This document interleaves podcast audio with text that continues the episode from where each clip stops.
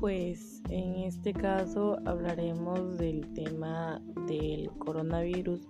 ya que esta enfermedad fue este venida del lugar o del estado o del país que se llama o es conocido como China ya que pues eso se da como que te empieza a dar, a dar fiebres, dolor de cabeza, un poco esos son los síntomas. Luego que pues te hace falta lo que es el oxígeno, el aire y inmediatamente tienes que ir al hospital. Cierta parte de las de las nacionalidades hay personas que han fallecido por lo mismo porque no resisten a la enfermedad